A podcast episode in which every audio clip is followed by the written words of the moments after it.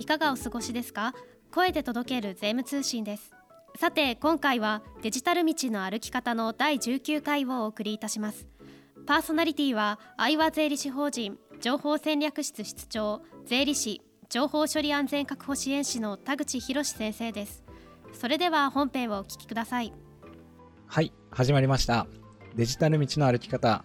田口先生今回もよろしくお願いいたします。はいよろしくお願いします。はいさて前回までで DX とは何かっていうこととデジタル化プロジェクトの進め方、それから終わらせ方っていうところまで一通り解説をしていただきました。今回は DX に終わりはないっていうテーマでお話ししていただけるっていうことなんですけれども、どんな内容になるんでしょうか？プロジェクトに終わりはあるが、DX に終わりはないということをお話ししたいと思います。プロジェクトに終わりはあるが、DX に終わりはない。DX のプロジェクトも同様のものっていう話をエピソード17で話されてませんでしたっけ？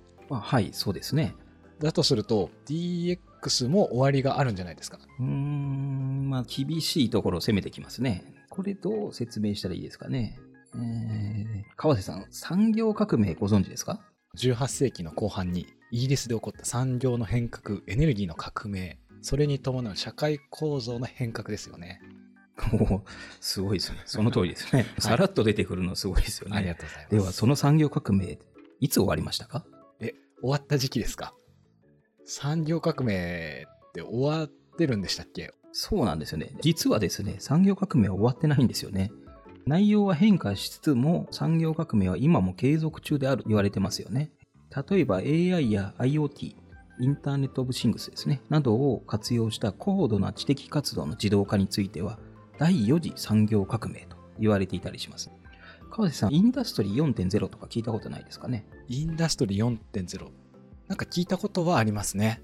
そうですね。インダストリー4.0は製造業の DX。このような言われ方もしたりしてますね。DX は産業革命の一部分ということですね。つまり、既存の技術が進化したり、新たな技術が生み出されていく限り、産業革命も DX も終わらないということですね。なんだか言いくるめられてるような気がするんですけど。まあそうですね。言いくるめていることについては否定はしないですね。まあところで DX の定義って覚えてますか？え、DX の定義ですか？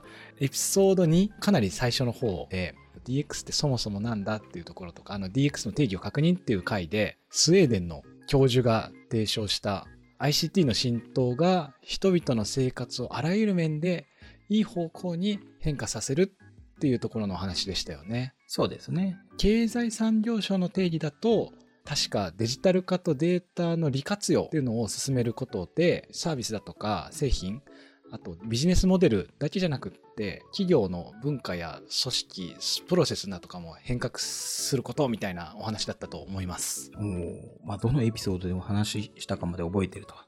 さすがですね。ありがとうございます。そうですね。あの、スウェーデンのエリック・ストルターマン教授が定義したもの。ICT の浸透が人々の生活をあらゆる面で良い方向に変化させる。この定義の中の ICT の浸透がなくなる場合を考えます。ICT の浸透がなくなるということは、新たな ICT 技術や、えー、既存技術の進化が一切行われずに、ICT の浸透も世界の隅々までも行われたという場合ですね。行き着くとこまで行ってしまったと。この場合は、人々の生活が現状維持されるだけで、良い方向へ変化するということはなくなりますよね。ということは、定義上 DX が終了したと言えますよね。すごい大きな話になってしまいますけど、まあそうですね。経済産業省の定義でも同様ですよね。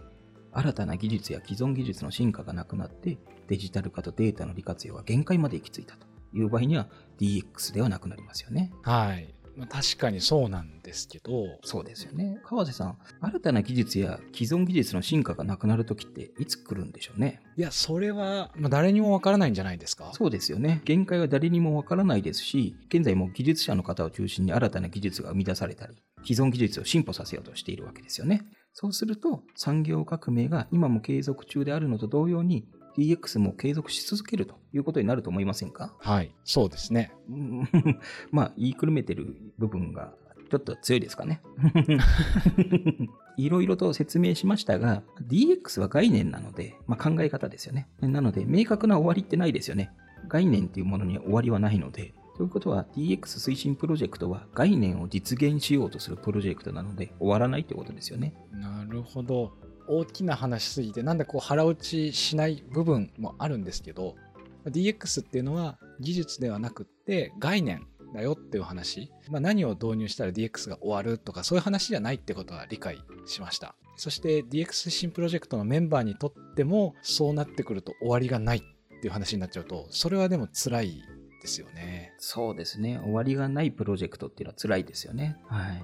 ただ私が DX 推進を大きなプロジェクトと考えたらとちょっとお話ししたことが影響しているようですね DX 推進のための書類とプロジェクトを進めるための書類は流用可能なところがありますよというために、まあ、大きなくくりで一つのプロジェクトと言えませんかというお話したんですが、まあ、今考えるともうちょっと違う説明の方が良かったかもしれませんね。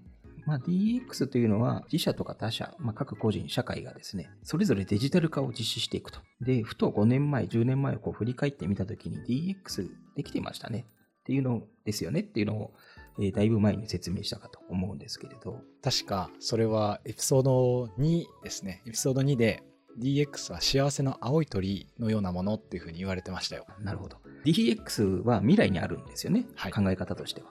DX は未来にあるものなんですが、DX を感じるのは過去を振り返った時なんですよね。はい。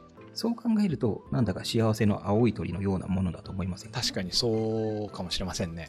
うまく説明できたということで DX に終わりはない前編はここまでとします はいかしこまりましたそれでは今回の配信はここまでとなります田口先生次回後編はどのような内容になりますでしょうか？はい。次回エピソード20の DX に終わりはない後編については今までのまとめなどを踏まえてもうちょっと DX についてお話ししたいと思います。はい。かしこまりました。それでは次回の配信でまたお願いいたします。田口先生ありがとうございました。はい。ありがとうございました。デジタル道の歩き方の第19回をお送りいたしました。番組ではご質問や取り上げてほしいテーマなどを募集しています。ツイッターをご利用中の方はハッシュタグ声で届ける税務通信をつけてご投稿をお願いします。届けるはひらがなです。また概要欄のフォームからもご質問を受け付けております。お気軽にお寄せください。これまでに配信された声で届ける税務通信の各エピソードは概要欄のスペシャルサイトからシリーズごとに聞くことができますのでぜひご利用ください。最後までお聞きくださりありがとうございました。それでは第20回の配信でまたお会いしましょう。